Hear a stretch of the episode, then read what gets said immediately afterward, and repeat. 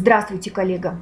Сегодняшний урок будет посвящен главному препятствию на пути к успеху начинающего рерайтера. Скажите, сколько уже времени вы считаете себя начинающим автором? Месяц, два? А может быть полгода? Чему вы уже научились за это время? И почему вы до сих пор еще начинающий автор? Что помешало вам стать профессионалом и зарабатывать написанием текстов на заказ? Эта проблема не только ваша. Через нее проходят все новички, которые пришли зарабатывать в интернет.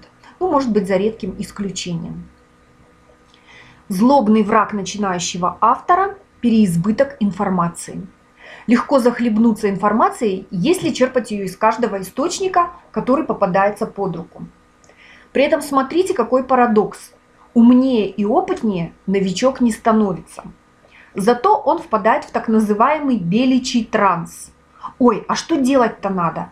А что вперед? А что потом? И когда же я это все успею? И в итоге так ничего и не делает. А потом и вовсе сливается с твердым убеждением, что зарабатывать написанием текстов в интернете нельзя. При этом он считает себя человеком в теме, который сам попробовал и убедился, что перспектив нет. Теперь по шагам. В чем ошибка новичка? Ошибок несколько. Первое. Новичок неразборчив в источниках информации. Он не понимает в силу отсутствия опыта, где ценная информация, а где шлак. И собирает все подряд. Хочу отметить, что из этих разрозненных кусочков не получится собрать единый пазл, как планируют сделать многие. И вот почему.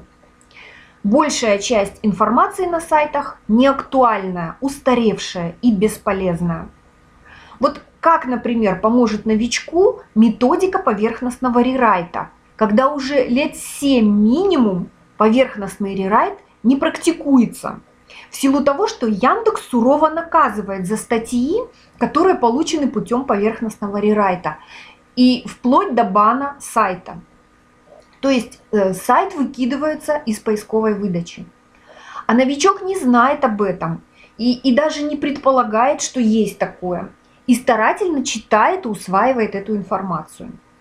Тратит время и силы на бесполезное действие, которое впоследствии не принесет ему денег. Мало того, После таких вот полезных в кавычках советов новичок уже не воспринимает правильную информацию, потому что она, как правило, подразумевает более сложные действия. Сравните сами.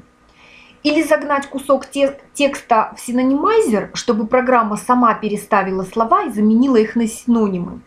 Или напрягаться, изучать, запоминать какие-то правила стилистики или SEO-оптимизации. Вникать во все это – Конечно, на первое действие уйдет меньше силы времени.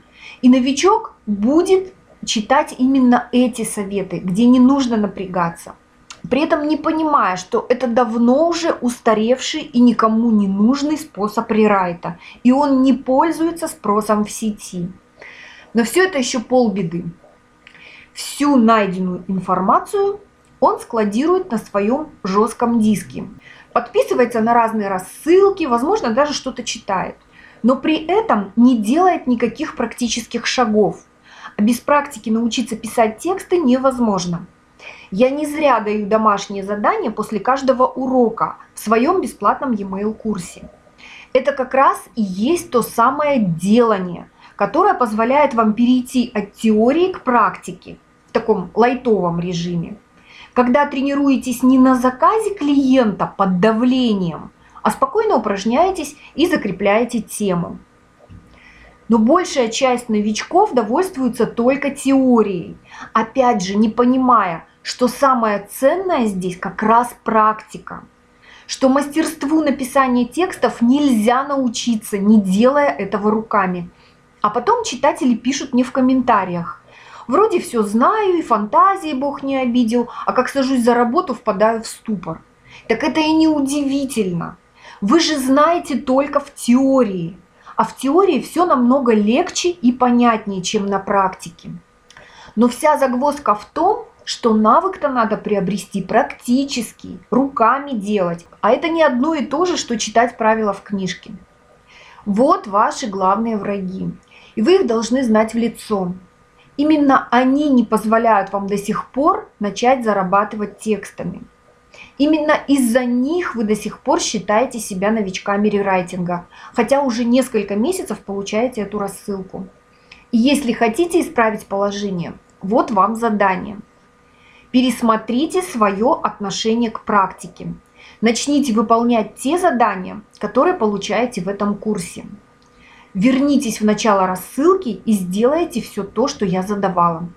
Вы сразу почувствуете рост в профессиональном плане.